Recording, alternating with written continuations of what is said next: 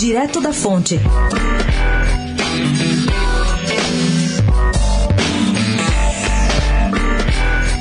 No habitual pacote de pesquisas de início de ano e de governo, chamou atenção na última sexta-feira a que foi publicada pelo Instituto Ideia Big Data. A equipe do economista Maurício Moura perguntou a 2.300 pessoas em 121 cidades do país um pouco de tudo sobre 2019 e governo Bolsonaro. E o que ouviu de volta? Primeiro que 78% dos consultados acham que a corrupção será reduzida nos próximos 12 meses. No entanto, 35% acham que a reforma da Previdência não não vai passar no Congresso, contra 22% que dizem que ela será sim aprovada.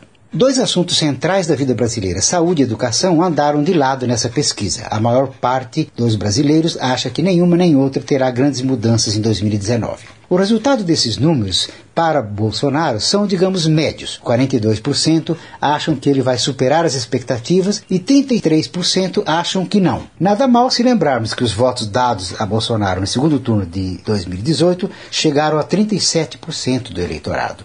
Fechando o foco, dois dados mais localizados. Um deles, 88% acreditam que os militares terão papel importante nesse novo governo. E por fim, um dado surpreendente: 97% dos ouvidos sabem quem é Sérgio Moro e 77% fazem uma avaliação favorável da sua figura. O próprio Bolsonaro está uns bons pontos abaixo disso. Gabriel Manzano, do Direto da Fonte, especial para a Rádio Eldorado.